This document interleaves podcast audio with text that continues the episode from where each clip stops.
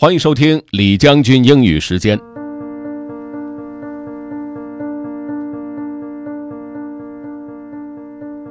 各位好，今天呢和大家分享一篇来自于微软的报告。报告的标题是 “U.S. Schools Short on Computer Science Training”，听上去非常的不可思议。微软调查发现，美国学校缺少计算机科学培训，怎么回事呢？Let's get started. A new study of American teachers suggests that there is a major shortage of computer science training in U.S. schools.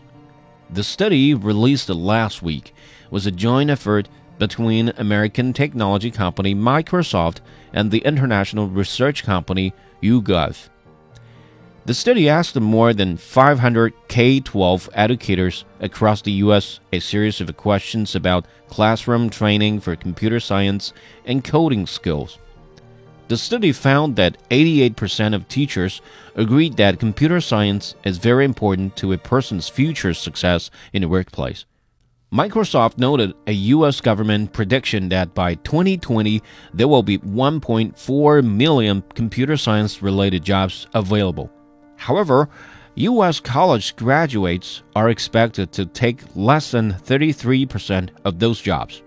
The company also estimated that 10 years from now, 77% of jobs in the U.S. workforce will require technology related skills. Microsoft says that currently only about 40% of U.S. schools offer computer science classes that include computer programming. The company said that a shortage of teachers with the necessary skills is also a major concern.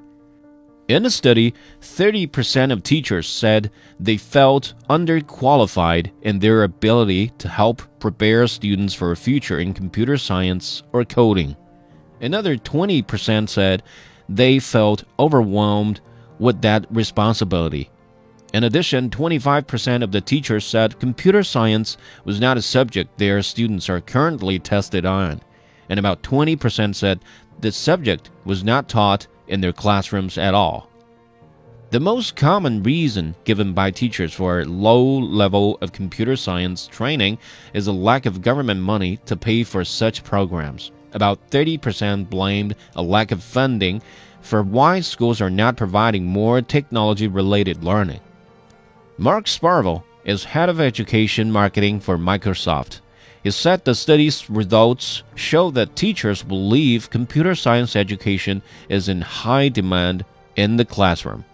Teachers see it as a priority. Parents see it as a priority from previous research, Sparvell said, and yet it's in low supply.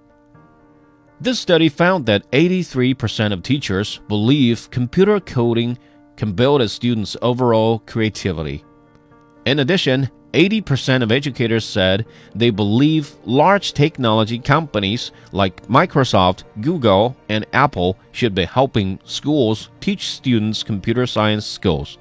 About 75% of the teachers said they were concerned that the government is not doing enough to help teachers to build these skills.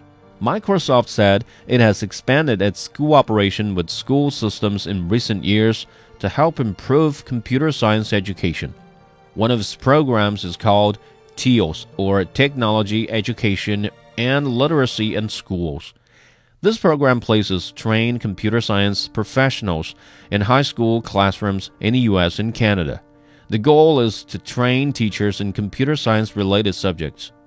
Microsoft announced last week it was providing $10 million to increase computer coding in schools. That money will go to an organization called Code.org. The not for profit group based in Seattle, Washington, supports expanding computer science learning in U.S. schools. The group says it especially seeks to increase interest in computer science and coding among females, minority groups, and poor students.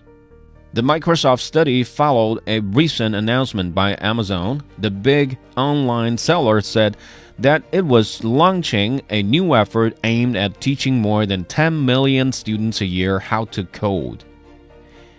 Brian Lin wrote the story for VOA Learning English based on reports from the Associated Press, Microsoft, and Amazon. Mario Ritter Jr. was the editor. 教育是一个国家、一个民族发展的根本，而在如今的时代，对计算机技术和编程技术的重视，也是各国在教育领域所争夺的一个重点。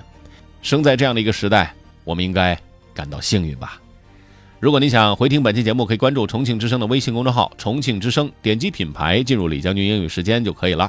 另外，还可以在喜马拉雅 FM 上搜索“李将军”，就可以找着我喽。OK，that's all for today. Thanks for listening. This is General Lee 李将军。下期节目见。